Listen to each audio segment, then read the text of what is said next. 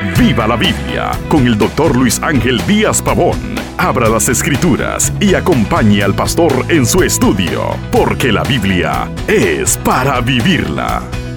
Una persona me confesó que era esclavo de la mentira, pero que deseaba con todo su corazón abandonar esa práctica. Se le iluminó el rostro cuando le dije que había un antídoto para ese veneno. El pecado, cualquiera que sea, es como la enfermedad que nos deteriora, que nos debilita y nos mata. La mentira es un pecado, pero gracias a Dios que contamos con un antídoto divino, la verdad. Esto es la verdad absoluta de Dios, que más que un concepto es una persona. En Juan capítulo 14, versículo 6, Jesús dijo, Yo soy el camino y la verdad y la vida. Nadie viene al Padre sino por mí. Jesús es antídoto contra la mentira. Un discípulo de Jesús es aquel que está parado en la palabra verdadera de Dios. La mentira no solo es algo que afecta a nuestro prójimo, sino que nos afecta a nosotros mismos. Toda palabra del Señor Jesús es verdadera y no solo evita que pronunciemos mentiras, sino que evita el autoengaño mismo.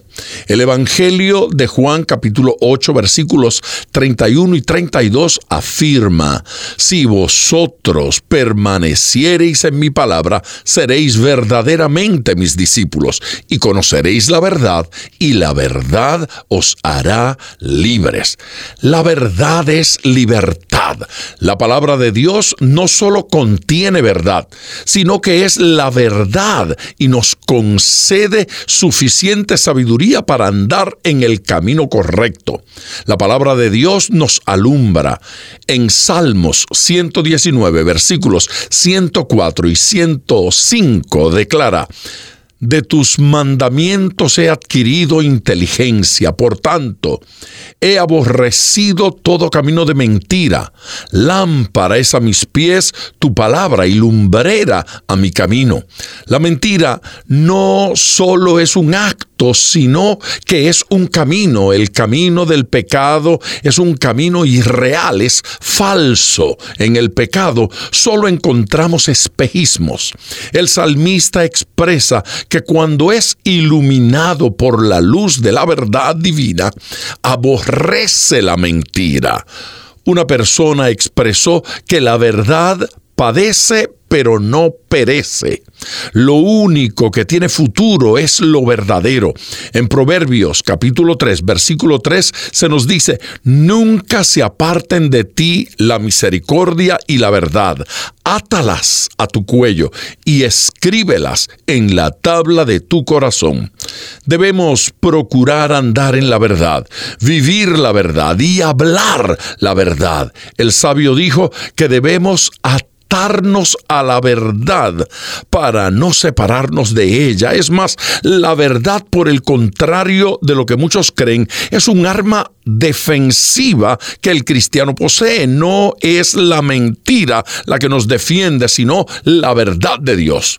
Por esto en Efesios capítulo 6 versículo 14 se recomienda, estad pues firmes, ceñidos vuestros lomos con la verdad y con la coraza de justicia. Dentro de la armadura con la que el cristiano debe vestirse, la verdad juega un papel fundamental. La verdad es un cinto que sujeta todo atuendo. Pero como siempre, ponga todo su corazón al estudiar las escrituras, porque la Biblia es para vivirla. Acompañe regularmente al doctor Díaz Pavón en su estudio personal de la Biblia. La experiencia de décadas de ministerio de la palabra son vertidas en cada jornada. Usted puede adquirir copias de esta enseñanza visitando nuestra página web www.diazpavón.com. Esté atento, participe en nuestro próximo estudio y viva la Biblia.